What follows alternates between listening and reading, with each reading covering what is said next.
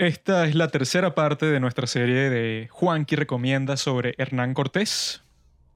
Es la parte más climática, más dramática de esta historia, que ya en sí es completamente dramática, pero esta es la parte que tanto las personas que escuchan sobre esta historia, como es su caso, como las personas que estuvieron involucradas en la historia, que son Cortés, Montezuma, todas estas personas importantes, era el momento más esperado Recuerdo que en el episodio pasado nos quedamos cuando Cortés estaba conociendo justamente al gran emperador del imperio azteca. Montezuma lo tenía enfrente. Y como Cortés era un tipo que básicamente no sabemos por qué, no sabemos si es psicológico o cuál era la razón, pero se creyó un dios, ya que al encontrarse al emperador, trata de abrazarlo y los guardias de Montezuma lo detienen porque eso era algo escandaloso cuando ni siquiera los súbditos de Montezuma se atrevían a verlo a los ojos y él quería abrazar a este tipo. Bueno, no son delirios de grandeza, porque en realidad era un hombre muy grande, muy inteligente, muy... con toda la ambición que puede tener una persona, con toda la habilidad que puede tener una persona. Si tú ya piensas que eres un dios y te encuentras con una población nativa de otro continente que también, por alguna razón, por la profecía que ellos tenían, por su religión, por sus tradiciones, también piensan que tú y tus acompañantes son dioses y tú eres básicamente el líder de los dioses, es fácil ver como un tipo como Hernán Cortés cuando se enfrenta a alguien como Montezuma, que se consideraba para el emperador azteca que él tenía que ser bastante humilde cuando daba un discurso, cuando se comunicaba con sus súbditos, tenía que demostrar una humildad masiva, exagerada incluso, porque se consideraba que quien hacía eso, quien exageraba su humildad poniéndose por debajo de los demás, eso en realidad te ponía por encima de todos los que tenías enfrente, con los que te estabas tratando de comunicar, porque tú eres el emperador y el gesto que tú haces de ponerte por debajo de ellos, hablando con muchísima humildad, según la cultura azteca, te pone por encima de todos. Esto creará confusiones bastante grandes entre ambas culturas, entre la cultura española y la cultura mexica, porque cuando estos individuos españoles comienzan a entrar a Tenochtitlán, Montezuma los pone en el antiguo palacio que habitaba su padre, el palacio de Axacatl, que era algo maravilloso, con muchísimas habitaciones, con patios, construido con una arquitectura exquisita, algo así digno de un rey de España, y que muchos de los que acompañaban a Cortés quedaron súper maravillados por el hecho de que les den estos honores tan increíbles cuando ellos estaban acostumbrados a ser tratados como basura porque simplemente eran soldados comunes. De repente le dan este trato de monarcas de este nuevo continente. Hay un tipo llamado Bernal Díaz, que es uno de los que acompañó a Cortés en esta expedición, y sus diarios que recuentan toda esta narrativa son una de las fuentes principales para entender qué era lo que estaba pasando, porque están las cartas de Cortés, están las narrativas propias de los mexicas que experimentaron todo esto, pero también tenemos sus diarios que él detalla todas las impresiones que él tenía como un simple soldado de este pequeño grupo de españoles y él va ahí narrando todo básicamente para sí mismo, entonces es como que una narrativa mucho más confiable y mucho más casual, mucho más realista que la que narraba Cortés al rey, porque lo estaba tratando de impresionar, estaba tratando básicamente de convencerlo de que él era su súbdito más valioso y que él merecía todos los honores, tanto dentro como fuera de España.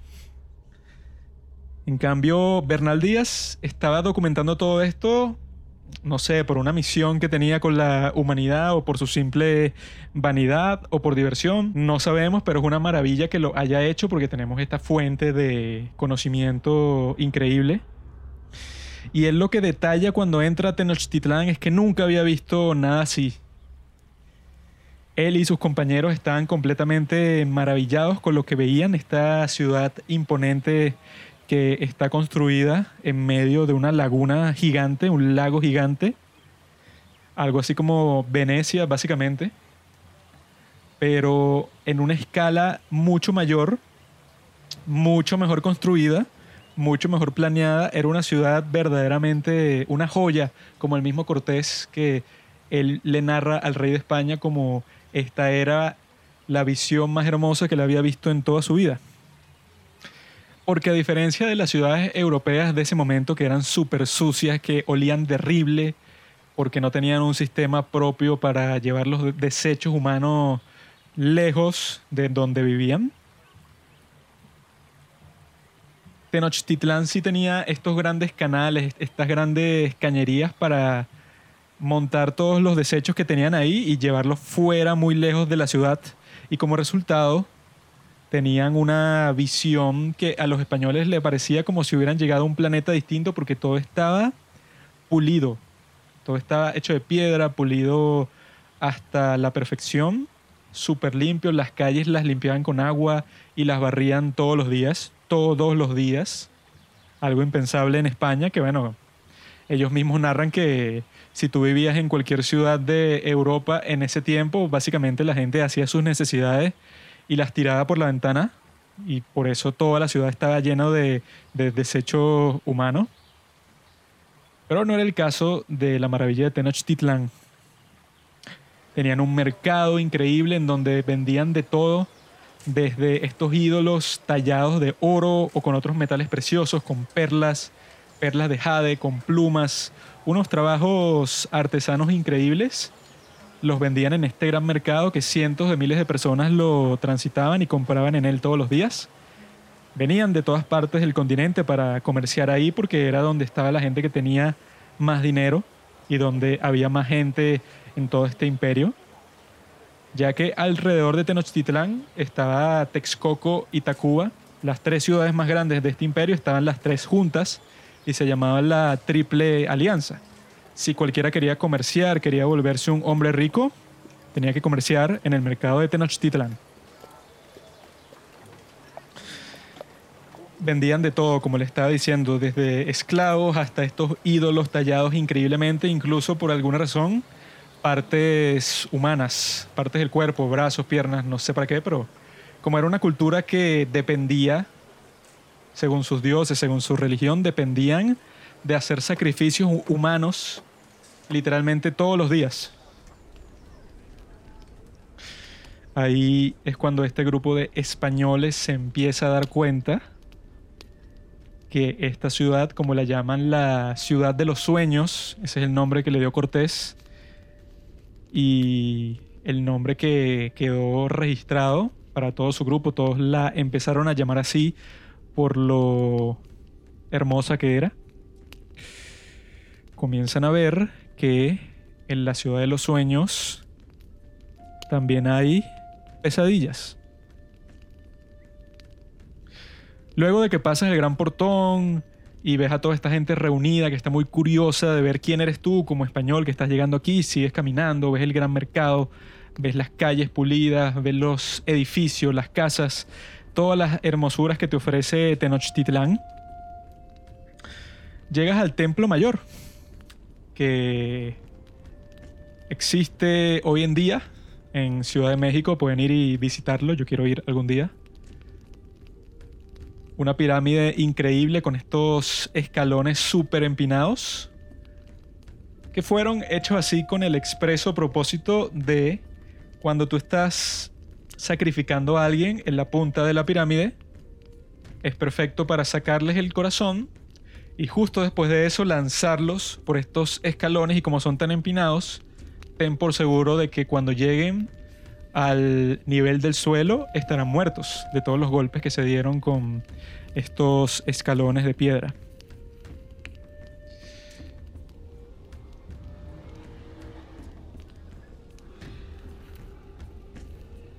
Inmediatamente cuando entran a la ciudad, Cortés y sus hombres están explorando todo y descubren estas montañas, pequeños montículos de cráneos humanos.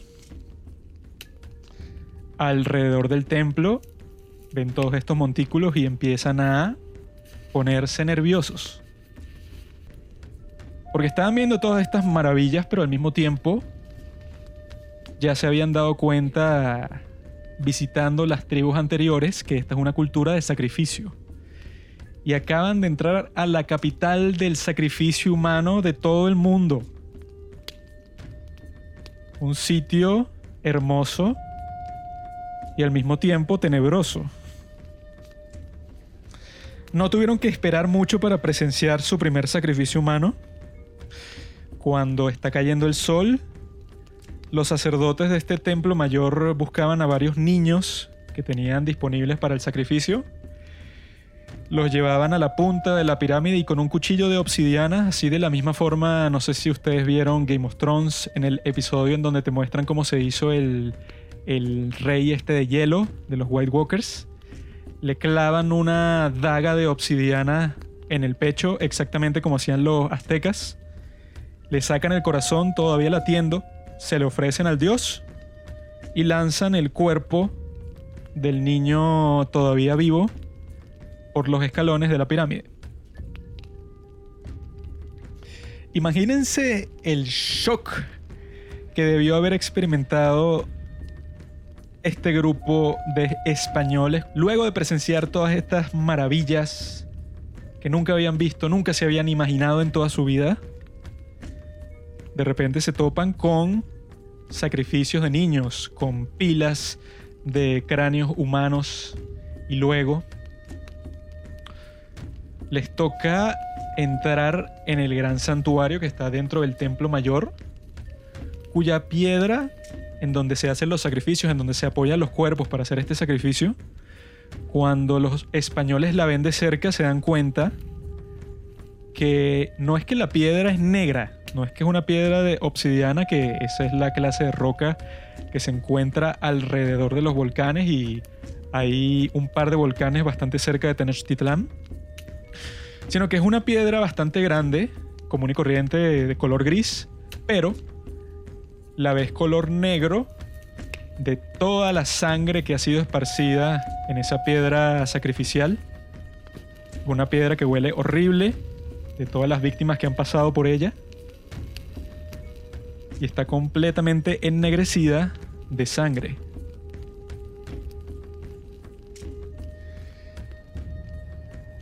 Espantado por esto, Hernán Cortés y su grupo de amigos van a hablar con Montezuma cuando éste los convoca y él les entrega otra vez un montón de regalos para ganarse su confianza, para demostrar lo generoso que es. Y al mismo tiempo Montezuma les dice este discurso en donde él actúa bastante humilde, en donde les dice, sí, bueno, ustedes que son tan grandes, su majestuosidad, españoles que vienen de allá, del este, son unos grandes hombres, les da todo tipo de elogios. Para él eso, ponerse debajo de ellos, pero en realidad dentro de la cultura azteca lo que estaba haciendo era reafirmando su autoridad. Cortés no lo entiende así, él entiende que este tipo básicamente te está rindiendo parte de su imperio.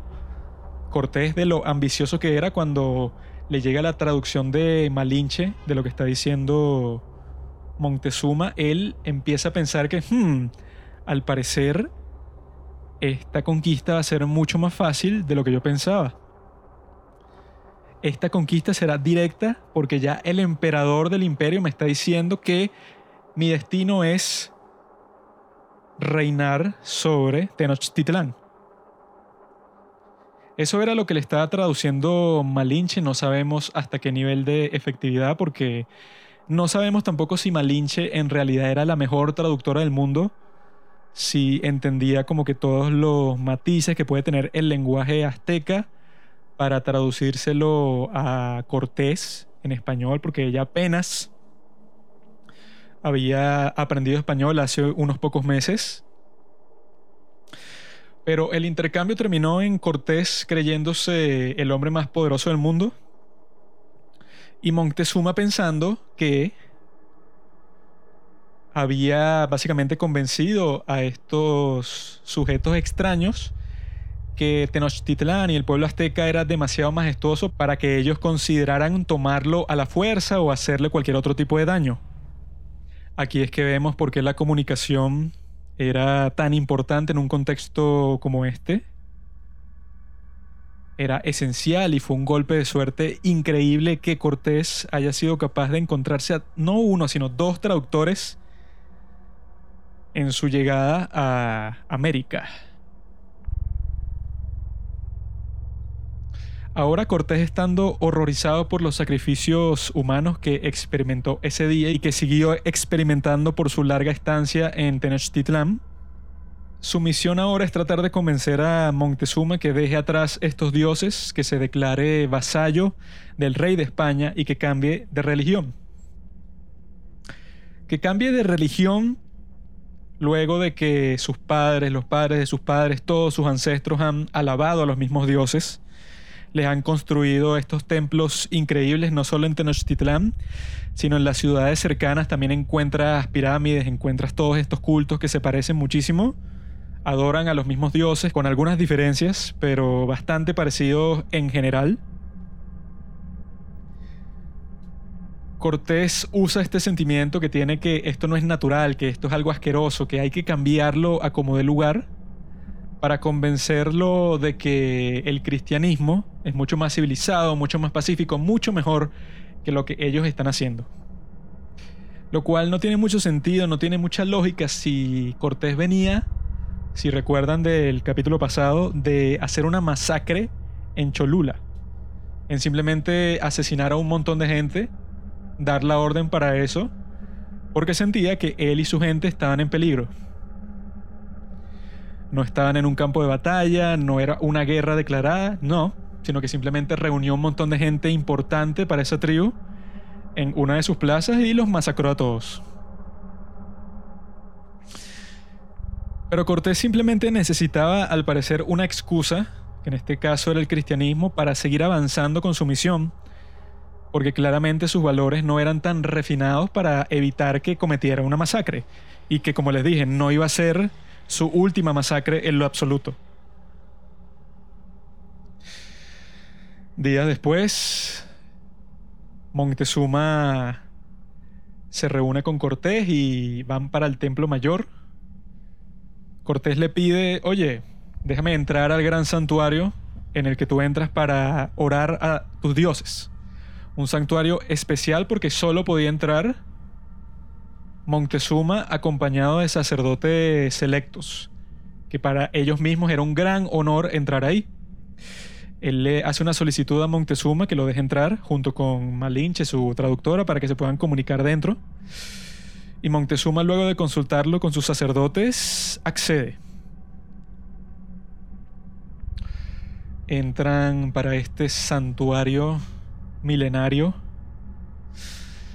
y ven que en todo el espacio de este pequeño santuario, así como si fuera una capilla, Cortés se encuentra rodeado de ídolos de piedra, de todos estos dioses que alaban los aztecas, que son muchísimos, y tienen unas formas que pueden resultar aterradoras, así como de serpientes, de animales de todo tipo, que tienen unas formas que dan miedo, que son básicamente monstruos, pero que ellos los alaban y que consideran que el sacrificio humano es lo que los mantiene vivos, es lo que los dioses de alguna forma les pidieron para no solo ser buenos con ellos, para que tengan buena fortuna, para que mantengan su imperio, no, para que el sol salga todos los días, para que el funcionamiento del universo siga. Básicamente la gasolina del universo es la sangre humana.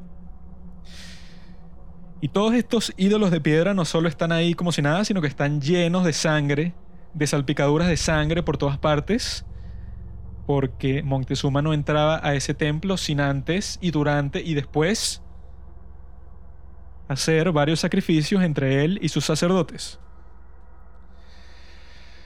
Cuando Cortés ve esto,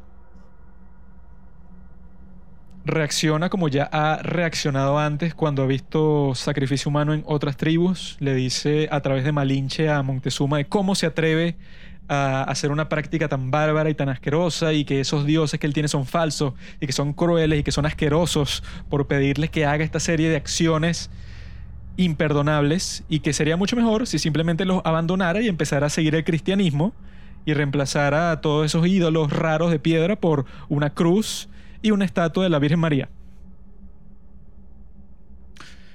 Montezuma se siente súper ofendido con esto, obviamente, como cualquier persona con un mínimo de sensibilidad, que claramente Hernán Cortés no poseía ese mínimo de sensibilidad. Pensaría que nunca, bajo ninguna circunstancia, le digas a un grupo de gente que su Dios es una porquería y que te parece asqueroso, y menos aún al emperador de un imperio que acabas de conocer, acabas de llegar, no entiendes para nada su forma de proceder, ya que estos sacrificios, incluso para los sacrificados, parte de los aztecas no eran una tragedia o algo muy terrible, porque se sentían honrados con ser sacrificados y su historia de cómo vivirían luego de ser sacrificados, su vida continuaría serían honrados después de la muerte por ser víctimas de sacrificio para garantizar el funcionamiento del mundo. A Hernán Cortés no le interesaba eso en lo absoluto, solo quería hacer que el cristianismo básicamente fuera la religión universal.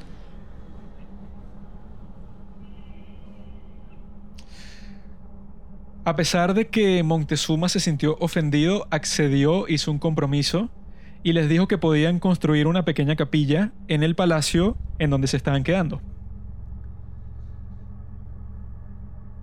Ya era una concesión grandísima que hicieran una capilla ahí y Hernán Cortés, a pesar de no haber logrado que estos tipos abandonaran a sus dioses, consideró un gran progreso que le hicieran este gesto como invitado que pudiera honrar a sus propios dioses y predicarles a todas las personas que estuvieran cerca de ahí como ya había hecho en otras tribus.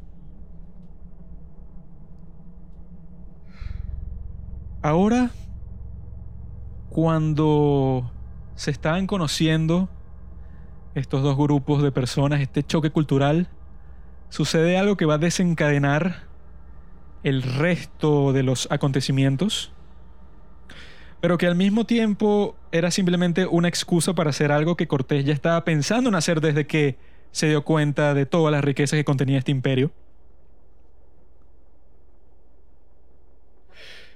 Resulta que le llega una carta a Cortés, la cual dice que de vuelta en la costa, en donde él fundó su pueblo, en donde dejó a una parte de su fuerza para tenerlas ahí como, como base de su expedición, creo que se llamaba Villarrica de la Veracruz, le llega esta carta diciendo que ha existido un evento violento involucrando a las fuerzas de Cortés, algunos españoles, y los recaudadores de impuestos aztecas. Cuando este embajador de Montezuma llamado Cualpopoca llega al uno de los primeros pueblos que contactó Hernán Cortés y que accedieron a ser vasallos de España, y están trabajando para ayudar a los españoles a adaptarse a esta nueva tierra.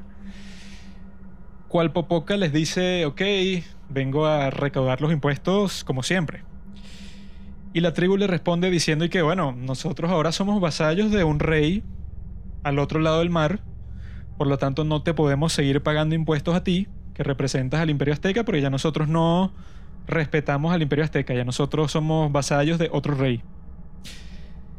Y Popoca, cuando ve esto, se da cuenta de la gravedad que eso significa, que estos tipos se están aliando con una fuerza invasora que es bastante fuerte, que ya ha derrotado a varias tribus y al parecer ya tiene a varias tribus de su lado también. Entonces, él lo que hace, aparentemente bajo instrucciones de Montezuma, es decirle a los españoles, mandarles un mensaje de que ellos deberían negociar qué es lo que va a pasar y que lo vengan a visitar en donde él está acampando con su gente. Crea esta trampa y cuando vienen varios de esos españoles, los asesina junto con sus caballos. Y les dice a la tribu que no quería pagar impuestos y que bueno, aquí lo tienen, nosotros no vamos a dejarnos ganar por otro imperio en otro sitio, sino que ustedes nos van a tener que seguir pagando impuestos a nosotros. Básicamente un movimiento de intimidación para que entiendan quién es el jefe. Y que muchos españoles murieron en esa trampa, alrededor de una docena. La tribu quedó un poco aterrorizada porque se dieron cuenta que los aztecas seguían teniendo la delantera en este mundo y entonces alguien le mandó una carta a Cortés, a alguno de los españoles que quedaron en, esta, en este pueblo que él fundó, contándole toda la historia. Y cuando Cortés recibe esta carta, ahí es que básicamente toda la relación que él ha estado estructurando con Montezuma, algo así como de iguales, como de colaboración para que no termine en un acontecimiento violento, básicamente se olvida de todo esto porque tiene, entre comillas, pruebas de que Montezuma tiene como que un plan secreto para deshacerse de él. Inmediatamente se presenta en el palacio de Montezuma con varios soldados, fingiendo como si simplemente quiere conversar con él. Pero cuando comienzan a hablar y le dice todo lo que pasó, le dice el contenido de la carta y toda la cuestión, su proposición, luego de contarle por qué está ahí, resulta ser bastante violenta, incomprensible, escandalosa que Cortés se atreva a hacer esa propuesta a Montezuma. Y básicamente lo que le dice es que según esta carta tú estás fingiendo ser un buen anfitrión, estás fingiendo ser amigable, pero en realidad si tú en verdad diste esta orden de que tu embajadora ya que está cobrando los impuestos asesine a varios españoles, eso es imperdonable. Entonces tú tienes que venir con nosotros, quedarte en nuestro palacio en donde nos diste residencia, dejar este palacio, venir con nosotros y si no quieres hacer eso, te matamos aquí mismo. Cuando a Montezuma le traducen esto, él se queda más confundido imposible, porque él no entiende cómo estos tipos que son pocos, son un número mucho menor al número total de guerreros que él tiene, al número total de, de vasallos, de tribus que están bajo su comando. De repente estos alienígenas, estos huéspedes que él tiene, lo están amenazando a muerte y llevándoselo prisionero. Están haciendo depender su vida de que haga lo que este tipo Cortés desea. Obviamente este emperador no estaba acostumbrado a seguir las órdenes de nadie. Empieza a tratar de negociar con ellos, pero los soldados de Cortés se impacientan y le dicen a Cortés, bueno, llevémonos los de aquí a la fuerza o simplemente matémoslo y ya. También temían por su seguridad porque se daban cuenta de que si lo que dice esa carta es verdad, pues en cualquier momento los van a emboscar y los van a matar.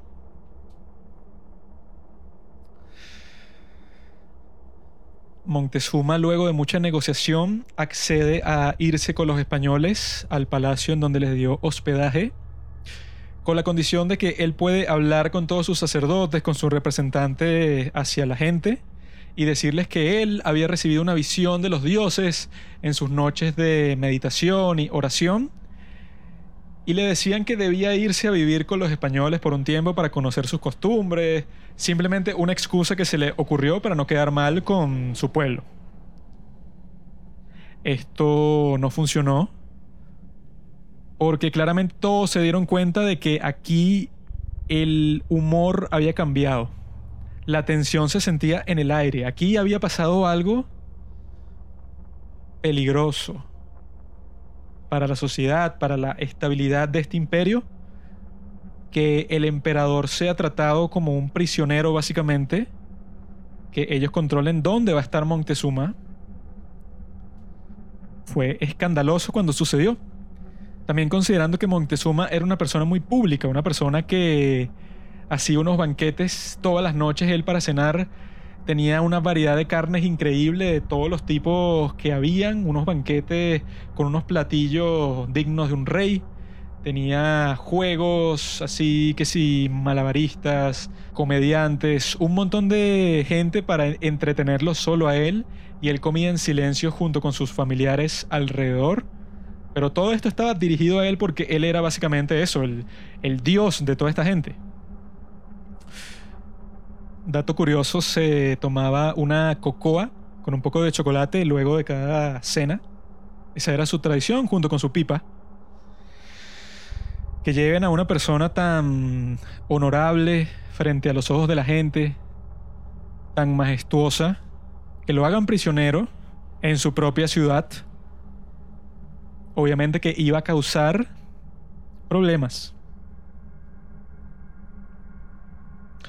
Pasaron los días y Montezuma vivía en el palacio de estos españoles que ya ellos en ese momento habían descubierto un detallito en ese palacio que si tú movías una de, las paredes, que parecía una pared pero en realidad era una puerta, empujabas un poco hacia adentro y cuando entrabas te encontrabas con una cámara, un cuarto así en la oscuridad, obviamente porque estaba como que enterrado en la pared y cuando prendías una antorcha y la dirigías hacia las paredes, te encontrabas con un tesoro magnífico. Todos los tesoros acumulados por el padre de Montezuma estaban en ese sitio por alguna razón. Era el palacio que usaba su padre, pero ¿qué hacían todos esos tesoros ahí en el sitio en donde hospedas a estos invasores?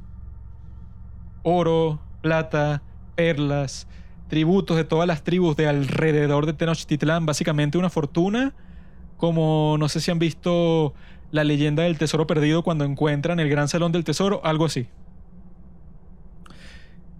Y los españoles, al ver esto, obviamente estaban maravillados y se lo querían llevar todo automáticamente, básicamente huir de la ciudad con todo eso, porque ya pensaban que eso era suficiente para satisfacerlos a todos. Ahora Cortés tenía como prisionero a Montezuma y sabía que el embajador de Montezuma que ordenó las muertes de sus propios hombres estaba de vuelta en la ciudad. Y Cortés se le ocurre condenarlo a muerte. No solo a ese embajador, sino a todos los que lo acompañaron en, esta expedición, los que mataron a sus hombres. Y, solo como que para decorar esta serie de ejecuciones, unos cuantos nobles de Tenochtitlán. Para asesinarlos, luego de condenarlos a muerte automáticamente, se le ocurrió quemarlos en la hoguera como luego harían muchísimas veces en la Inquisición. Quemarlos a la vista de todo el mundo en la plaza pública.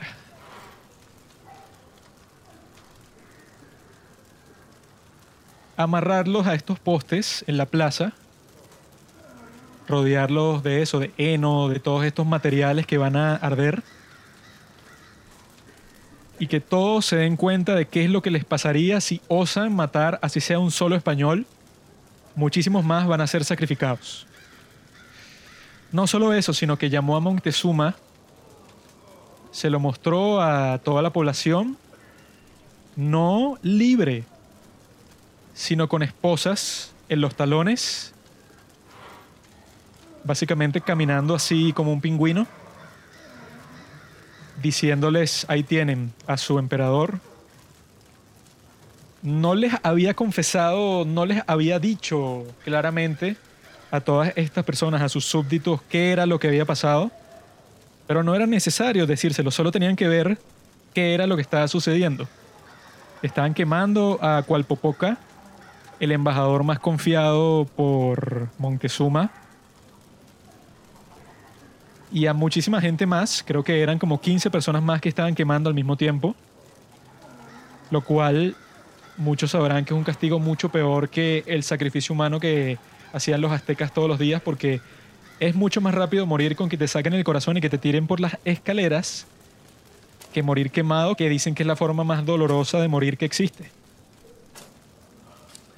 Ellos ven a su gran emperador presenciando todo esto con los talones inmovilizados. Y el mensaje que eso les comunica a los aztecas es que, ¿quién es el jefe ahora? ¿Cómo Montezuma pudo haber ordenado eso? Y si no lo ordenó, ¿cómo lo permitió? Cortés está básicamente jugando con la estabilidad política que existía en el imperio azteca. Y cuando hay inestabilidad política en un imperio monárquico de este estilo, es el precedente de la guerra. Cuando todo esto está sucediendo, existe uno de los hechos más misteriosos de toda esta historia que hasta el día de hoy nadie entiende. Explican el hecho de que Montezuma, luego de que es humillado frente a todo su pueblo, presenciando la muerte de su embajador y de muchos de los nobles de Tenochtitlán, se cree que ese hecho rompió su espíritu. Él cuando lo llevan al palacio de vuelta está llorando, está desconsolado. Cortés como que para animarlo le dice que bueno, de ahora en adelante tú y yo vamos a reinar sobre el imperio azteca. Pero Montezuma no quiere escuchar nada, él básicamente ahí murió. El Montezuma que todo el mundo conocía murió cuando fue humillado frente a todo el mundo como prisionero de estos tipos españoles que eran poquísimos. Era una vergüenza ser prisionero de estos de este pequeño grupo de mercenarios. Y él como prisionero de todos ellos ya no quería vivir, ya no quería seguir siendo emperador y lo que vemos a continuación es algo inexplicable para mucha gente. Porque Montezuma comienza a colaborar con los españoles, mostrándole las minas de oro de la que sale todo el oro de Tenochtitlán, mostrándole las minas de plata, mostrándole los sitios más valiosos para los españoles. Abandonando todos los tesoros de la ciudad voluntariamente, diciéndole a Cortés dónde se encontraban escondidos en el resto de la ciudad, muchísimos más tesoros, colaborando con el saqueo de su imperio y que de ese momento en adelante los tributos eran dirigidos a los españoles y que Cortés obligó a Montezuma a mandar embajadores al resto de su dominio a decirles que ahora ellos eran considerados vasallos del imperio español que ellos nunca habían visto, sin embargo, los tributos que iban a mandar para Tenochtitlán ahora estarían en posesión de Hernán Cortés y de sus hombres. Lo que yo no puedo entender y lo que muchos historiadores tampoco es cómo el emperador, solamente por haber sufrido, eso sí, una humillación gigante, cómo es que este tipo básicamente se rindió completamente porque Cortés entró a Tenochtitlán con básicamente menos de 350 españoles guerreros, con miles de Tlaxcala, acompañándolos como guerreros también y cargando su equipaje y todo eso. Mientras que en Tenochtitlán contaban con cientos de miles de guerreros, porque todos los hombres en el imperio azteca eran considerados potenciales guerreros y eran entrenados desde niños para ese propósito. En cualquier momento, Montezuma simplemente pudo haberse comunicado con cualquiera de los otros nobles que él confiaba y decirles que organicen a un montón de guerreros, entren al palacio y asesinen a todos los españoles. Y ahí se hubiera terminado la historia de Hernán Cortés, no hubiera sucedido más nada, Tenochtitlán hubiera seguido existiendo, la cultura azteca también. Todo hubiera sido distinto si Montezuma inexplicablemente no hubiera colaborado con estos invasores, ellos de cierta forma rompieron su espíritu, pero eso no es excusa para que él haya traicionado a todo su pueblo y que los haya condenado a un sufrimiento grandísimo más adelante. Él comenzó a tener una relación extraña con Cortés, enseñándole juegos tradicionales de su cultura, conversando con él sobre todo tipo de temas, mostrándose afable, amigable, yendo a expediciones, guiándolo por la selva para que él hiciera mapas de todo el terreno que después lo ayudaría muchísimo en la futura conquista de toda esa zona, de toda esa área. ¿Cómo se explica eso? ¿Cómo se explica que un emperador que hace poco era considerado un dios entre su comunidad ahora se encuentra colaborando activamente con el enemigo, con el saqueo de su ciudad, y que es un enemigo mucho menos poderoso de lo que en ese momento era él mismo y todo su imperio y todos sus guerreros. Pudo haberlo asesinado en cualquier momento, pero no lo hizo ¿por qué? Por orgullo, por miedo. ¿Qué fue lo que motivó a este individuo a simplemente rendirse? Rendirse cuando sus posibilidades en ese momento eran todavía bastante buenas para sobrevivir y que toda su cultura sobreviviera. Eso no se sabe. Me temo que no lo sabremos nunca, pero la consecuencia fue la destrucción de todo, el apocalipsis.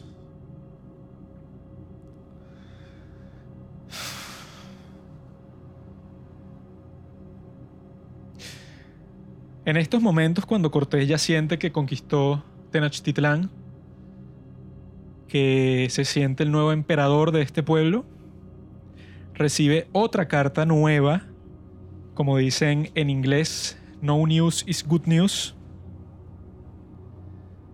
Le llegan las noticias de que han llegado varios barcos con bandera española a la costa, pero que no son refuerzos, sino que Diego Velázquez, que fue supuestamente la persona que Cortés traicionó al declararse independiente y no dejarse llevar por sus órdenes, sino convertirse en el líder de toda la expedición, al parecer había mandado a uno de sus secuaces a apresar o asesinar a Hernán Cortés, cualquiera de las opciones que sea más conveniente.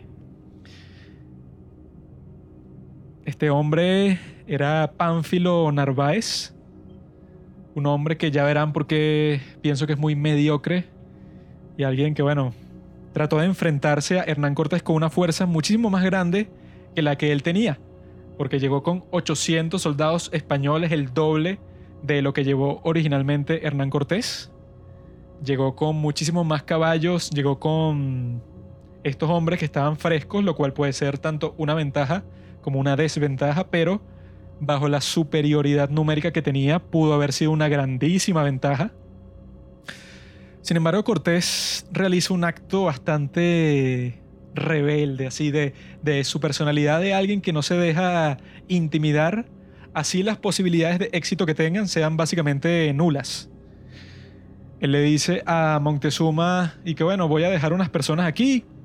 Son 120 hombres que voy a dejar cuidando como que lo que hemos ganado hasta el momento, el palacio, todas estas cuestiones. Y yo vuelvo rápido, simplemente voy a lidiar con un problema que está pasando en la costa. Y en ese momento Cortés no sabía que Montezuma se había enterado de esto mucho antes, se había comunicado con este tipo Narváez y le había ofrecido que a cambio de que él asesinara a Cortés, sería su aliado estratégico Montezuma, le daría todo tipo de riquezas, regalos, etcétera, con tal que elimine la amenaza de Cortés. Cortés todavía no sabe esto, por lo tanto parte hacia la costa pero no antes rechazando la oferta que le hace Montezuma de que, bueno, yo te puedo dar un montón de guerreros y gente que te ayude para que le ganes a este tipo. Y Cortés con toda la confianza del mundo le dice que, no gracias, yo tengo a Dios conmigo. Mientras tanto, en la costa, Narváez llega para el pueblo que fundó Cortés. Manda a unos mensajeros para que hablen con el jefe de ese pueblo y que les diga que Cortés está rompiendo la ley, que es un traidor, etc pero Cortés claramente dejó a sus hombres más fieles cuidando esa base de operaciones. Y cuando los líderes de ahí escuchan la palabra traidor referida a Cortés, lo primero que hacen es que le lanzan unas redes por encima y manda a uno de estos indígenas Tlaxcala que lleve a estos tipos que querían llevarse preso a Cortés hacia Tenochtitlán y que Cortés lide con ellos personalmente. Cortés en su camino hacia la costa, que él era también conocido por transportarse súper rápido, eso incluso durmiendo con su armadura y pasando días completos cabalgando para tener una ventaja estratégica, Se acerca hacia la costa y le llegan estos prisioneros. Él interroga a los prisioneros que le llegan desde las montañas, porque él todavía no había llegado a su destino. Y sorpresivamente, como hace la gente inteligente, los hombres inteligentes a lo largo de la historia siempre han sido bastante diplomáticos, como es el caso de Julio César. Cortés lo que hace con estos prisioneros que lo acusaban de traidor es que los llena de oro, cadenas de oro, amuletos, de todo. Les da las gracias, les explica cuál es su expedición, cuál es el objetivo, les habla de todas las riquezas, de las grandezas de Tenochtitlán y los manda de vuelta sanos y salvos y libres. Obviamente cuando ellos llegan de vuelta a Narváez, el tipo que quiere apresar a Cortés, le hablan maravillas a los soldados y llegan todos emperifollados con su nueva joyería. Y Cortés, con acciones de un genio genuino, lo que se le ocurre hacer es ir convenciendo poco a poco a los hombres que trae Narváez de que les conviene muchísimo más ser hombres de Cortés que ser hombres de Narváez.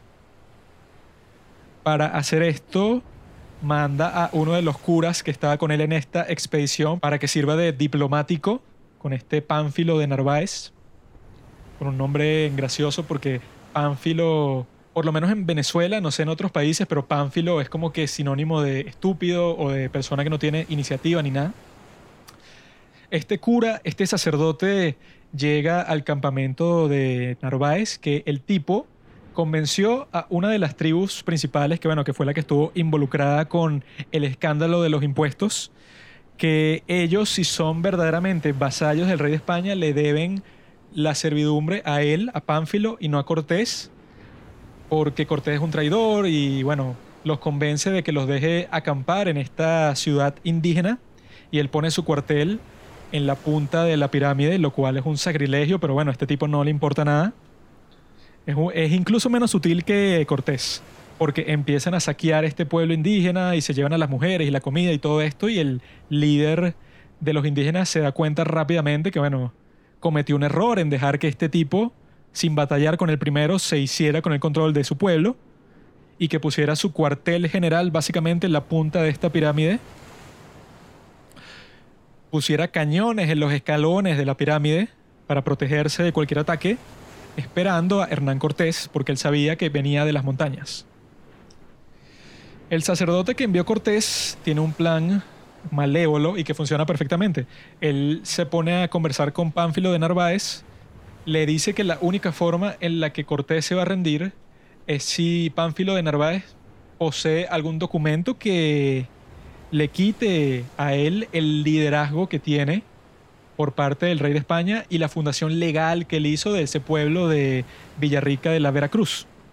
Si él puede producir verdaderamente algún documento legal que le dé a él la potestad de tomar el mando, Cortés, con todo el gusto del mundo, le transferirá el mando a él. Cortés sabe que él no tiene esos documentos, que no existen.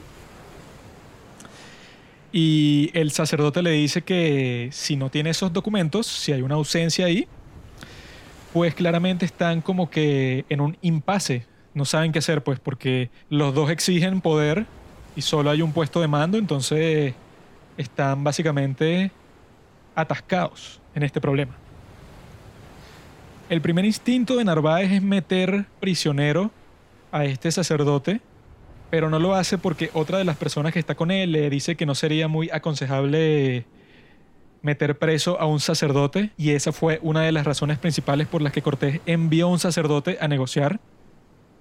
Y esto fue un error fatal porque le permitió al sacerdote ponerse a conversar con todos los capitanes que trajo Narváez y darles un montón de regalos de oro, repartir regalos por todas partes, para que la gente empiece a ver qué te conviene más, perder tu vida aquí, pelear con la ferocidad más fuerte del mundo, o simplemente dejar que las cosas pasen y convertirte en un aliado de Hernán Cortés que te va a llevar a esta ciudad de los sueños en donde hay más riquezas que en todo el resto del mundo. Mientras tanto, nuestro amigo Hernán Cortés se prepara para un ataque sorpresa en la noche, bajo la lluvia. Este Narváez está un poco relajado porque él sabe que tiene la superioridad numérica Tiene a hombres descansados, tiene más caballos, tiene cañones, tiene todo. Y como está tan relajado, no tiene la disciplina que tiene Cortés de dormir con su armadura puesta. Durante la noche Cortés se reúne con sus hombres, tiene tres divisiones distintas, con tres trabajos distintos. Uno ingeniosamente es cortar las sillas de los caballos para que cuando los jinetes quieran montarlos, empiecen a galopar y se caigan porque la silla se va a resbalar de la espalda del caballo. Otro grupo va a entrar directamente hacia esta ciudad indígena en donde se esconde Narváez. Y Hernán Cortés lleva la fuerza principal, que son los que van a estar detrás de esta fuerza que va a entrar a la ciudad para encargarse de cualquier eh, irregularidad que los pueda poner en peligro. Y así van todos silenciosos en la noche que el ruido de la lluvia tempestuosa amortigua sus pasos. Sandoval, que es el tipo que han mandado a liderar esta carga, sube los escalones de la pirámide, nadie los ha visto, todo va de acuerdo al plan, y empiezan una batalla sangrienta en la punta de la pirámide, en la cúspide están todos batallando, estos hombres que son los guardias de Pánfilo, están sorprendidos de que ellos hayan llegado en este ataque sorpresa, porque no se esperaban en lo absoluto que Cortés iba a llegar tan rápido. Ellos pensaban que iban a pasar semanas antes de que se enfrentaran a su enemigo, pero sin embargo le llegan las noticias rápidamente a Pánfilo de que Cortés está aquí. Él sale con un mandoble, con una espada de dos manos fuera de su habitación en la punta de este templo y empieza a echar cortes así de un lado a otro, empieza a batallar con los hombres de Cortés valientemente porque no tenía puesta su armadura, tenía que salir simplemente a luchar contra las posibilidades de derrota que tenía, que en ese momento eran muy altas. Pero no pasó mucho tiempo hasta que se escuche un grito entre este grupo de hombres asesinándose los unos a los otros. Alguien gritando diciendo que le han sacado un ojo, que lo han dejado ciego. El hombre que grita es Pánfilo de Narváez.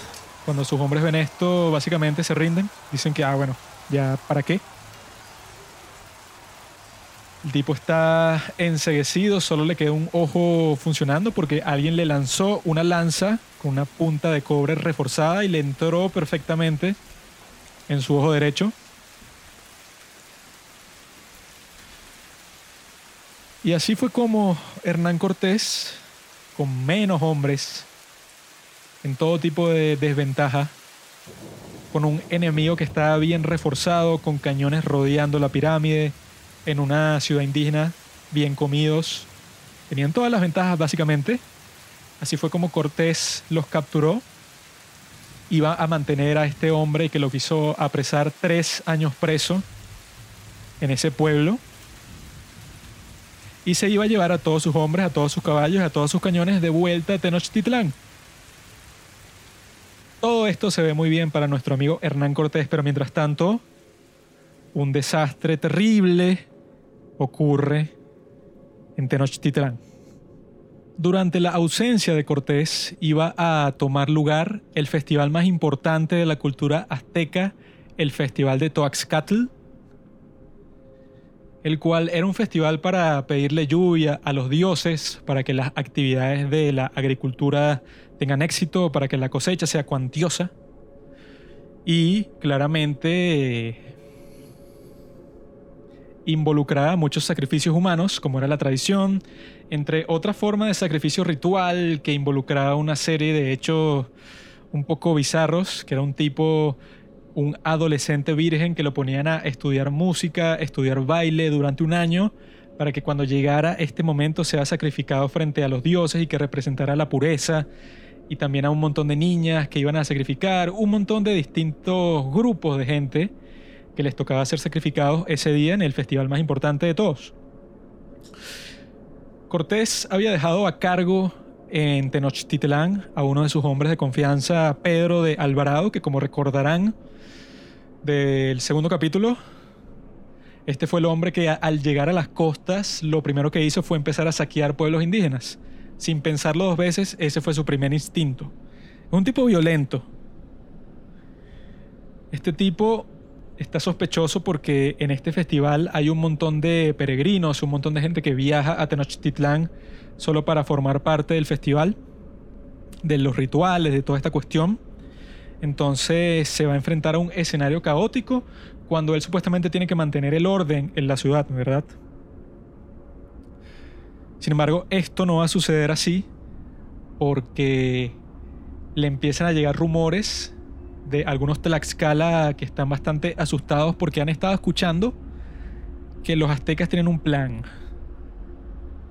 Están cansados ya de los españoles y de sobre todo una de las mayores traiciones que se dieron en ese momento, ya que luego de que Montezuma estuvo preso por mucho tiempo, el líder de la ciudad de Texcoco se puso impaciente y empezó a hacer un complot entre un montón de personas de esa zona diciéndoles que tenían que matar a los españoles, tenían que hacer un golpe de Estado básicamente, porque Montezuma ya no era el líder legítimo. Y estaba convenciendo a un montón de gente hasta que los rumores de ese atentado llegan a Montezuma. Y en vez de permitir que pase, que yo no entiendo por qué no lo hizo, por qué no permite que pase, en vez de no hacer nada, le dijo a los españoles de lo que venía, planeó una reunión con este líder de la ciudad de Texcoco como una trampa para que los españoles lo tomaran a él y a sus cómplices y los asesinaran. Luego de que pasa esto, mucha gente está impaciente, entonces le llegan los rumores a Pedro de Alvarado que planean darles el golpe final, cuando menos se lo esperen, durante este ritual, durante este festival, cuando terminen los ritos, darán una señal y asesinarán a todos los españoles.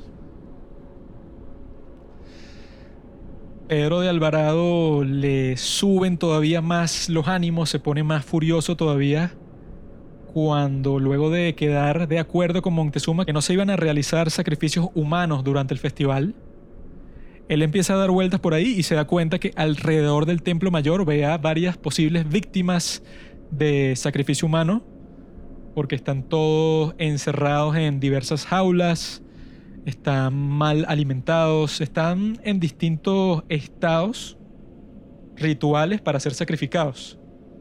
Niños, mujeres, hombres de distintos contextos van a ser sacrificados y la evidencia que él encuentra de eso es que están ubicados y encerrados alrededor del templo, que es donde ocurren estos sacrificios. Y él cuando ve esto le da como que el último empujoncito que él necesitaba para volverse loco, como dice el guasón, que la locura es como la gravedad, solo necesitas un pequeño empujón. Ese pequeño empujón para él fue ese.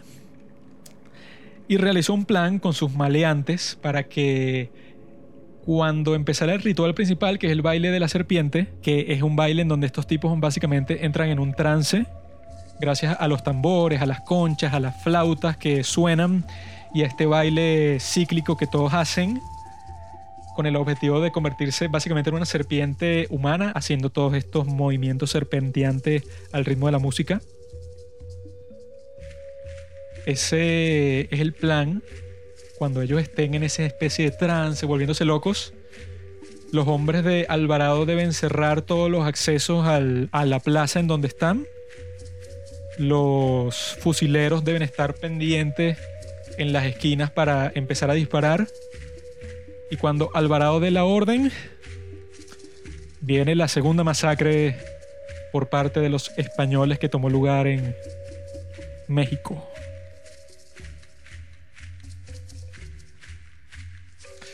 Alvarado le prohíbe a Montezuma que asista al festival, lo deja encerrado en el palacio y guardado por más de 60 guardias, por si alguien intenta liberarlo en un estado de rebelión. Y él se va con los restantes 60 a formar guardia en este ritual. Comienza el baile. Y ellos debieron sentirse bastante desubicados, porque ¿cómo te sentirías tú si vienes de una cultura totalmente distinta y ves a esta gente que son básicamente extraterrestres para ti, haciendo este baile en donde entran en un trance religioso, en un trance psicodélico, un trance trascendental, y tú estás ahí viendo todo y te asquea porque sabes que esta gente comete sacrificios humanos y que no son cristianos y que ya de por sí el maldito ese de Pedro de Alvarado ya era violento si le juntas todos estos factores, ya se vuelve un tipo, un demonio. Este demonio espera a que todos estén formando parte de este baile de la serpiente, todos con sus mejores ropas, con su mejor joyería, porque es un día muy importante, el día más importante del año azteca. Y de repente Pedro de Alvarado da la orden, dice, desde el fondo de sus pulmones, dice, déjenlos morir. Y empieza la masacre. Los recuentos aztecas de esta masacre son terroríficos.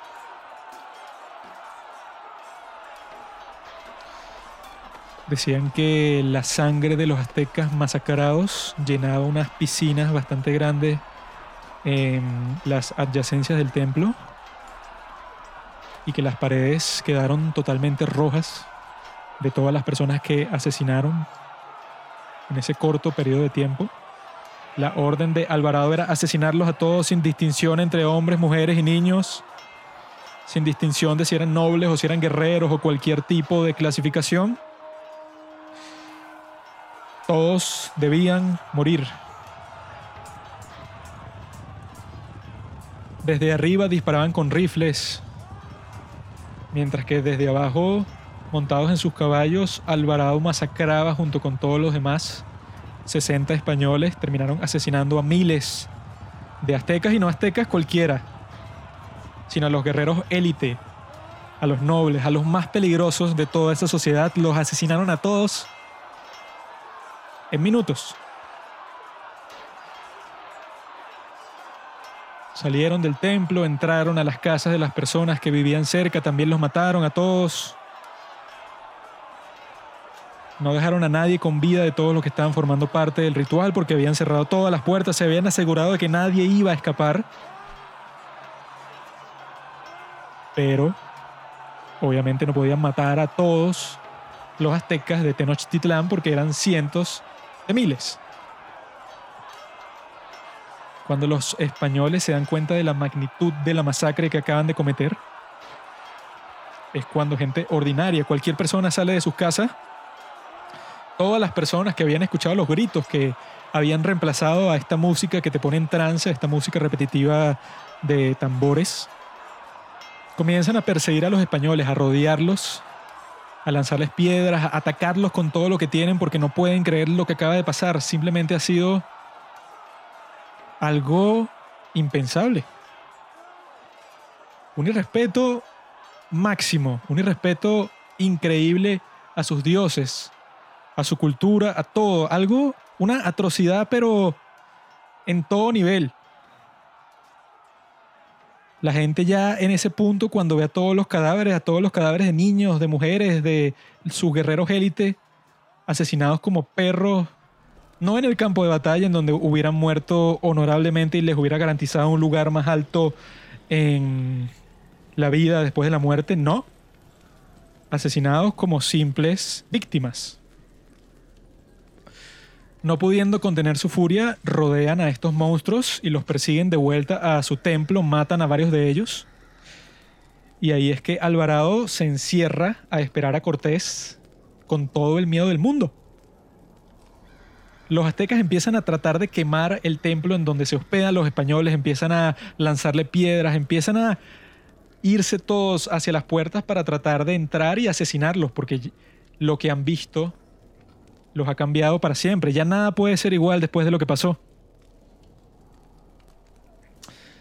Alvarado le dice a Montezuma que suba a la terraza, que suba al techo y se comunique con sus súbditos y les diga que detengan la violencia, que los salve, básicamente. Montezuma tomó algo de convencimiento para que subiera al techo a hacer eso, pero al final lo convencieron él subió y habló con ellos en una voz bastante insegura, bastante tímida, bastante baja. Seguramente apenas lo escucharon, pero fue suficiente ver a su monarca tratando de convencerlos de que no hicieran lo que estaban haciendo para calmarlos un poco, por lo menos por ese día. Mientras habían ganado esa calma momentánea, los aztecas fueron a recoger a sus muertos y a realizar un funeral masivo, a llorar por sus muertos, a hacer los rituales propios funerarios en la tragedia más grande que le había ocurrido a ese imperio milenario en toda su historia. Cortés llegaría unos días después con todo su nuevo ejército, recién victorioso, y extrañamente encuentra todas las calles vacías, todo está extrañamente tranquilo, hasta que llega al templo y los ve a todos asustados, a todos heridos, a todos demacrados porque no habían comido desde que realizaron la masacre, nadie les había traído comida, obviamente. Cortés está furioso que haya hecho un acto tan drástico y que haya cercenado para siempre la relación pacífica que él pudo haber tenido con esta gente. Pero, como hizo Cortés muchísimas veces, saltó a la acción inmediatamente. Al llegar Cortés con más españoles haciendo un escándalo en su llegada porque eran cientos de personas, se reanudó entonces la ofensiva contra el templo en donde se hospedaban los españoles. Y el plan de Cortés consistía en soltar al hermano de Montezuma, que también estaba prisionero, para que él calmara los ánimos y todo volviera a la normalidad, creyendo que eso era posible. Pero él al soltar al hermano de Montezuma, sucede algo que nunca había pasado antes en el mundo azteca, en que su hermano les cuenta la situación a los nobles que quedaron de Tenochtitlán y todos están de acuerdo que ya Montezuma no puede ser el emperador, que fue desgraciado, ya no representa a nadie y que el nuevo emperador será su hermano. Y ahora él tiene el poder y el comando de todas las tropas del ejército azteca. Cortés cometió el mayor error de su vida dejándolo vivir.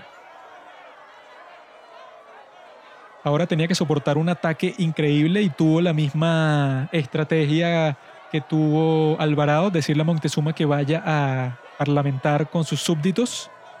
Y Montezuma otra vez sale con menos voluntad que un perro al borde de la muerte. Y cuando se presenta hacia el público, que esta vez está muchísimo más enfurecido y todos en sus, en sus trajes de guerra porque ya vienen a, asestar el golpe final a estos desgraciados. Cuando Montezuma les empieza a hablar, recibe una apedreada. Todos están demasiado furiosos con lo que ha pasado, con lo que él ha dejado que pase y como emperador ha causado esta gran desgracia. Le empiezan a lanzar piedras en masa y por lo menos le llegan tres buenos piedrazos que le pegan en la cabeza y en el pecho antes de que los guardias que tenía alrededor usaran sus escudos para protegerlo. Luego de eso, Montezuma sobreviviría un día y perecería.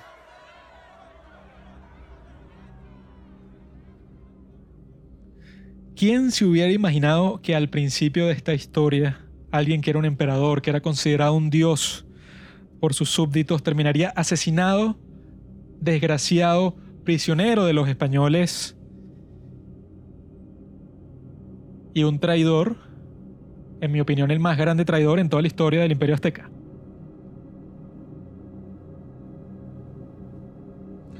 Ese fue el trágico fin de Montezuma.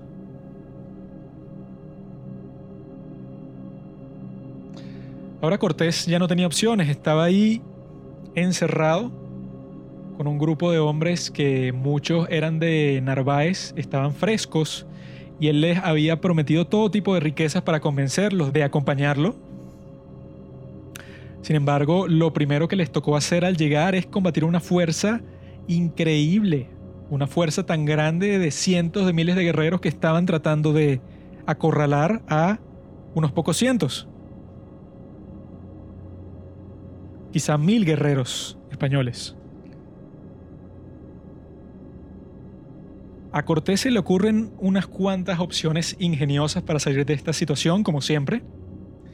Una de ellas es construir esta especie de mantas que son como unos tanques rudimentarios, porque son como que unas telas reforzadas con madera, con todo tipo de materiales, pero que también tienen ruedas. Y que las puedes poner fuera del palacio y que dentro, como si fuera el caballo de Troya, tiene muchísimos soldados que están lanzando flechas y disparando desde adentro y con un montón de guerreros que están esperando llegar a un sitio estratégico para salir a atacar con esta protección que tienen alrededor y después tratar de volver sanos y salvos a la seguridad. Es algo muy ingenioso y al mismo tiempo se da cuenta que están usando la pirámide del Templo Mayor como puesto estratégico para acosarlo a él y a sus hombres, para ver todos sus movimientos, para ver qué está haciendo. Y que con esa ventaja estratégica sus posibilidades de salir de ahí son bastante exiguas. Cortés se le ocurre usar una de estas mantas, así las llamaba, esta especie de tanques rudimentarios que sirven como protección. Usar estas mantas para llegar a los escalones, subir las escaleras con su grupo y asesinar a todos los que pueda en la punta de la pirámide, que es donde están los guerreros élite. Parece una misión desesperada en el momento y lo era, porque no tenía ninguna otra opción, pero resultaba algo para darle moral a sus soldados, algo significativo que puedan tomar la pirámide principal en donde están todos estos guerreros élite aztecas. Y ahí va Cortés con toda su gente rodeada de esta manda, que es algo, no puedo ni expresar lo arriesgado que es algo así, porque son mantas que construyeron dentro del palacio con los carpinteros que él tenía de una forma bastante improvisada. Un arma medieval como las torres de asedio, algo así parecido sin embargo, es suficiente para que ellos pasen por estos cientos de miles de guerreros, se abran paso hasta los escalones de la pirámide, suban los escalones, entran en una pelea sangrienta en la cúspide, matan, asesinan a muchos españoles, asesinan a muchos aztecas. Es algo brutal, algo salvaje. Y Cortés estuvo a punto de la muerte en este ataque porque habían dos guerreros aztecas que fueron contra él y estuvieron a punto de lanzarlo por los escalones que, debido a lo empinados que eran y la armadura que tenía puesta Cortés, seguramente esa caída hubiera significado su muerte. Sin embargo, justo en el momento en que iba a ser lanzado, fue salvado por sus hombres. Esta misión fue, entre comillas, un éxito porque lograron asesinar a varios guerreros élite de los aztecas en la cúspide de esta pirámide se devolvieron a sus mantas bajando los escalones y entraron otra vez al palacio habiendo sufrido varias muertes. ¿Cuál era el plan ahora? Porque seguían encerrados y seguían habiendo cientos de miles de soldados y de gente común y corriente que simplemente quería venganza justo afuera de las puertas. Pues lo siguiente vendría por una profecía, dada por una especie de mago que Cortés había traído consigo, un monje que había viajado a Roma y conocía como que estas formas de predecir el futuro y él le dijo a Cortés que él había estado viendo las estrellas y realizando todo tipo de, ritos para ver cuál era el mejor curso de acción para tomar.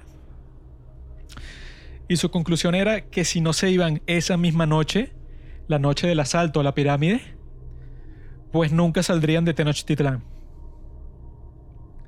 A Cortés no le gustó para nada esta profecía, le dio mucho miedo y decidió tomársela en serio.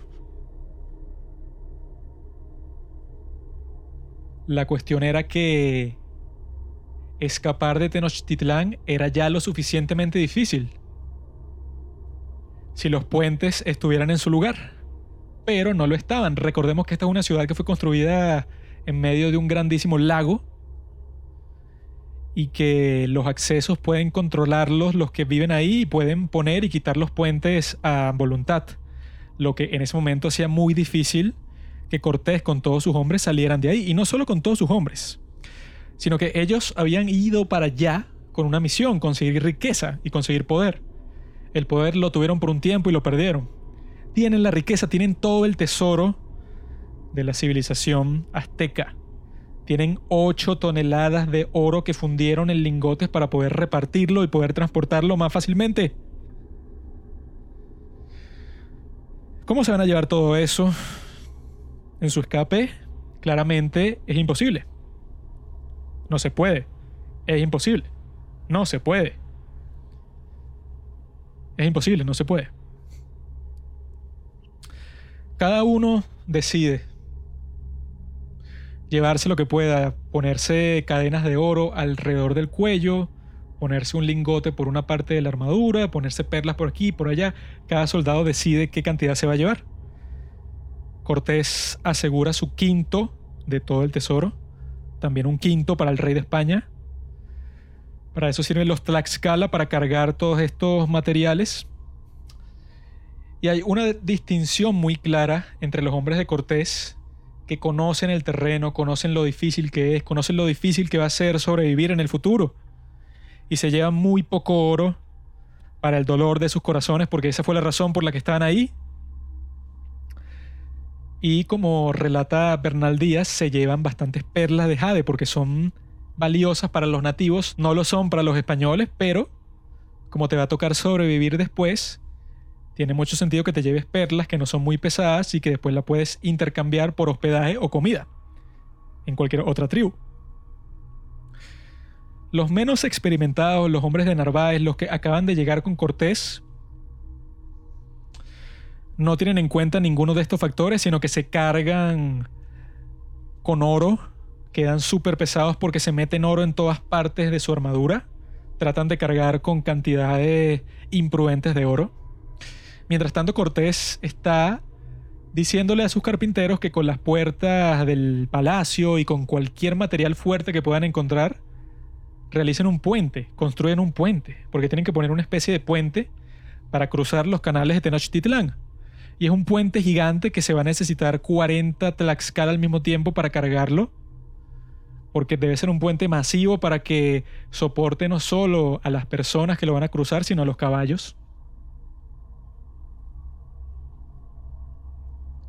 Y esa noche parten en una expedición que seguramente habría sido una vista increíble. Un grupo de españoles en sus caballos, aproximadamente mil de estos españoles. Lo siguen de cerca miles de Tlaxcala cargando un puente todo rudimentario. Hay secciones en donde está Malinche, que es la perla más valiosa para Hernán Cortés y él mismo va en la retaguardia para organizar todo lo que está pasando con sus guerreros más élite, con Sandoval, con Pedro de Alvarado. Y van tranquilamente tratando de que nadie se dé cuenta porque ya es de noche y las calles estaban vacías.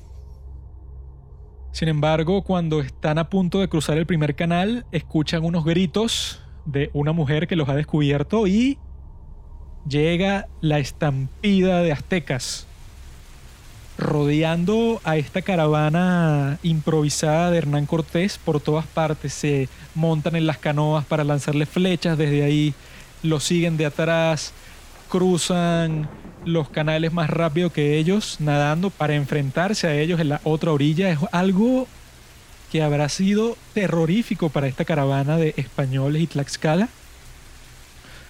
Es un caos, es un completo caos. Bernal Díaz lo describe así, que había tantas canoas en el lago, lanzándole flechas que se convirtió en un caos completo. Y poco a poco los canales se fueron llenando de cadáveres. De cadáveres aztecas, de cadáveres tlaxcala, de cadáveres de caballos. Y curiosamente estos cadáveres llenaban el espacio que había entre orilla y orilla de estos canales en Tenochtitlán. La forma en que estaban cruzando estos canales para salir de la ciudad consistía en que los Tlaxcala que quedaban instalaban rápidamente el puente mientras los aztecas luchaban para desinstalarlo y el resto de los espacios que quedaban que tenían que saltar básicamente porque estaban cubiertos de agua es un lago fueron llenados poco a poco de cadáveres de españoles, de aztecas, de Tlaxcala, de caballos. Y que los últimos que tenían que salir de la ciudad lo hacían saltando sobre todos estos cadáveres. Era la única forma de salir. Milagrosamente, un grupo considerable de esta caravana desgraciada logró salir de la ciudad, a pesar de que cientos de miles de guerreros los acosaron para hacer eso imposible. Cortés estaba desesperado porque veía para todos lados y no encontraba la valiosa Malinche hasta que la encontró y tuvo un alivio increíble. Pero cuando veía a su alrededor su alivio desaparecía porque había perdido a la mitad de su fuerza completa. Había perdido 600 españoles aproximadamente, muchos hombres de Narváez que estaban cargando tanto oro que eso los ralentizó y provocó sus muertes. 4.000 Tlaxcala murieron esa noche. Y los que sobrevivieron estaban apaleados, estaban heridos, estaban con pocas razones para seguir con la expedición. Porque perdieron todo el tesoro. Las 8 toneladas de oro que estaban tratando de sacar del palacio, todas las perdieron, todas cayeron al agua. No se sabe dónde y fueron perdidas para siempre a pesar de que los aztecas las buscaron con mucho esfuerzo y después también lo hicieron, los españoles no encontraron nada. No encontraron nada. Y esa era la razón por la que estaban ahí y ya no está. Y han perdido la mitad de las fuerzas. Solo quedaban aproximadamente 600 españoles, miles de Tlaxcala quedaron vivos, aunque eso no son tan importantes para Cortés. Y milagrosamente unas pocas docenas de caballos, pero que si hubieran perdido los caballos, se terminaba la expedición. Lo que sí perdieron fue todos los cañones y toda la pólvora. Por lo tanto, los fusileros quedaban básicamente neutralizados también. A este evento los españoles lo empezaron a llamar la noche triste, porque fue la noche en la que todo parecía perdido todo se convirtió en una catástrofe luego de que al parecer les estaba yendo tan bien después de la victoria sobre Pánfilo de Narváez, pero todo se fue a la mierda.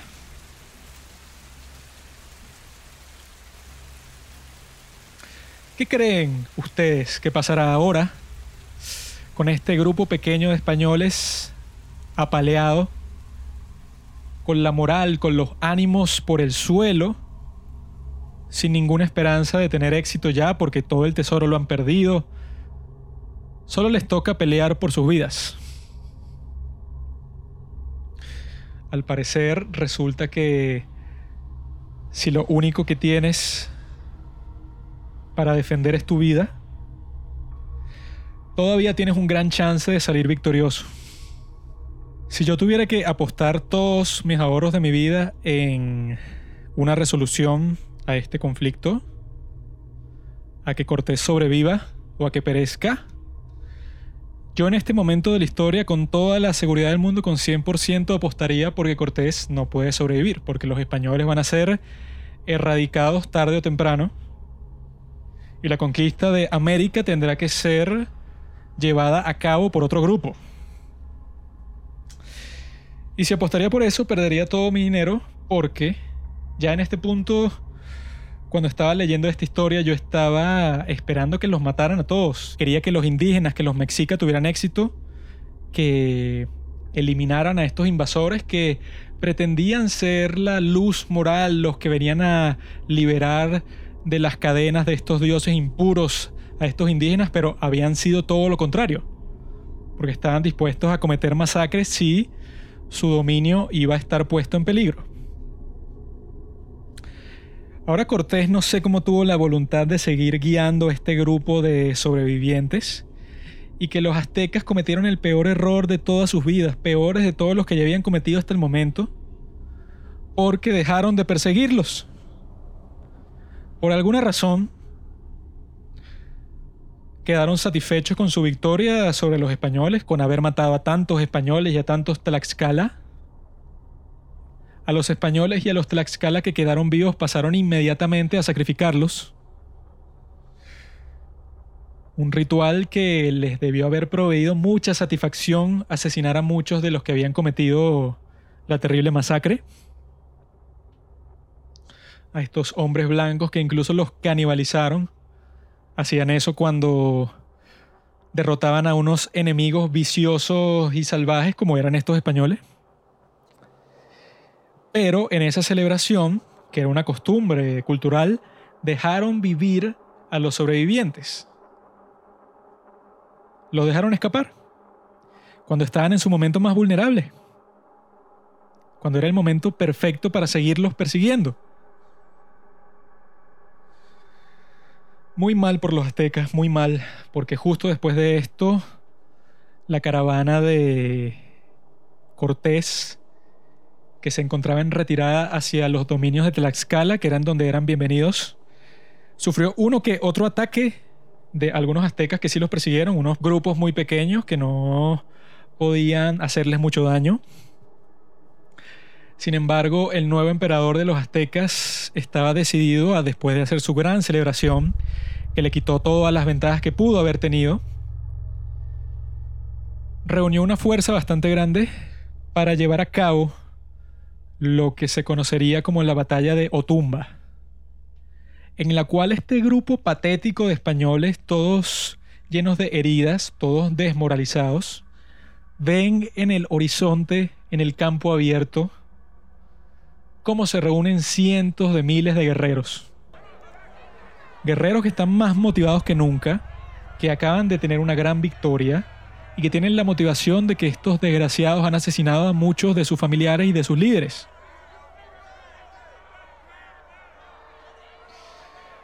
Los españoles en ese momento, relata tanto Bernal Díaz como el mismo Cortés, pensaban que esta era su última hora, que todo se había terminado, que ha llegado el momento de morir. Muchos le pidieron confesión a los sacerdotes, como ya habían hecho antes, pero esta vez lo hacían con mucho más miedo de la muerte. Comienza la batalla y como siempre los españoles son disciplinados, organizados, se mantienen en formación, defendiéndose de las hordas increíbles de guerreros furiosos que vienen contra ellos y aplanando a un montón de aztecas con sus caballos, lo que siempre funciona. Mataron, mataron, mataron a muchos aztecas, a muchísimos siempre mueren en estas batallas porque los caballos son terriblemente efectivos en campo abierto, que es donde están en ese momento. No eran tan efectivos dentro de Tenochtitlán porque los caballos no estaban acostumbrados al piso de piedra, pero en campo abierto, con césped, con grama, con hierba bajo sus patas, bajo sus cascos, son unas máquinas de guerra, son máquinas de matar increíbles. Estaban acabando con todos estos aztecas, pero siempre llegaban más. Siempre había otra cabeza que le crecía a esta hidra que parecía imposible de destruir. Pero, siempre hay un pero desgraciado en estas batallas porque Cortés es imposible de matar, básicamente. Cortés ve al líder de todo este grupo y lo identifica porque está vestido estrafalariamente.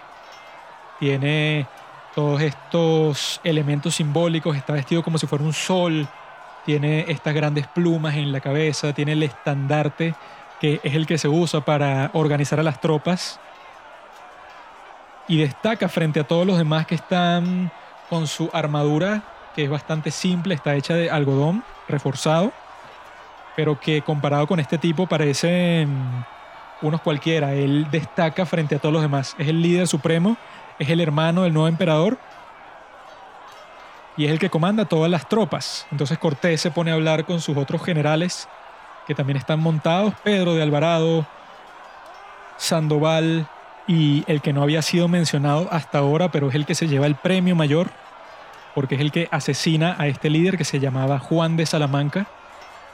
Cortés los reúne a todos y les dice, vamos contra ese grupo. Vamos a llevar todos nuestros caballos solo contra ellos. Vamos a tratar de matar a todo el comando, básicamente.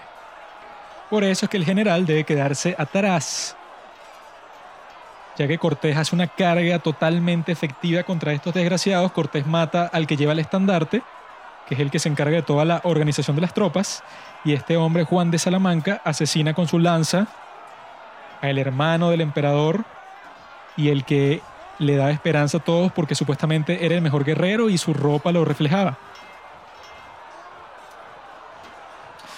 Cuando le corta la cabeza a este gigante, solo es cuestión de tiempo para que el cuerpo se desplome.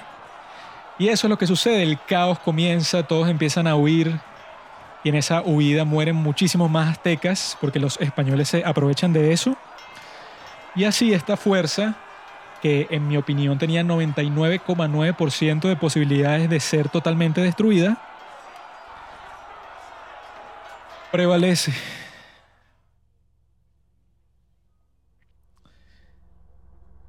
Siguen con vida, siguen con esperanza.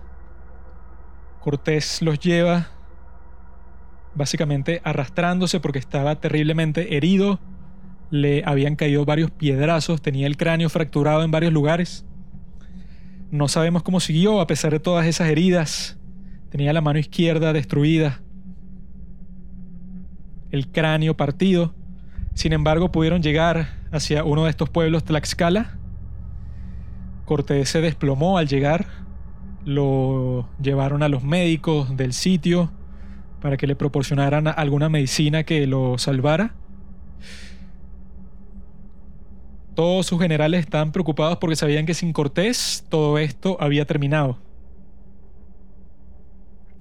Ahí, rodeado de sus generales más confiables, acompañado por Malinche, su traductora,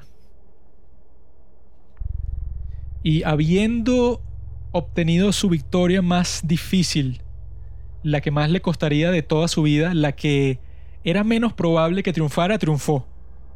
Que eso es lo más admirable de todo. En ese momento Cortés entró en coma.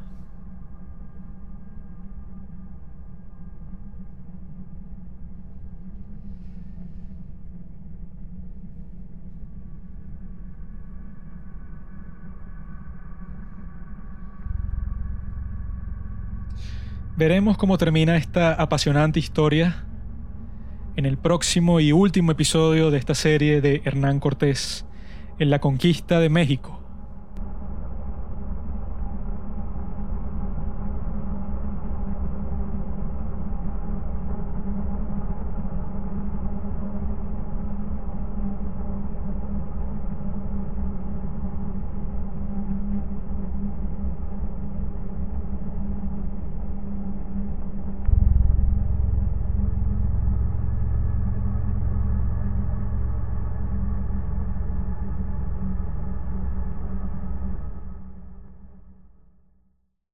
Gracias por escuchar Los Padres del Cine. Síguenos en Instagram en arroba los padres del cine para enterarte de los nuevos capítulos que iremos publicando. Si nos escuchas por Apple Podcast, déjanos una reseña. Si no, disfruta escuchándonos en todas las aplicaciones por las que puedas descargar podcast.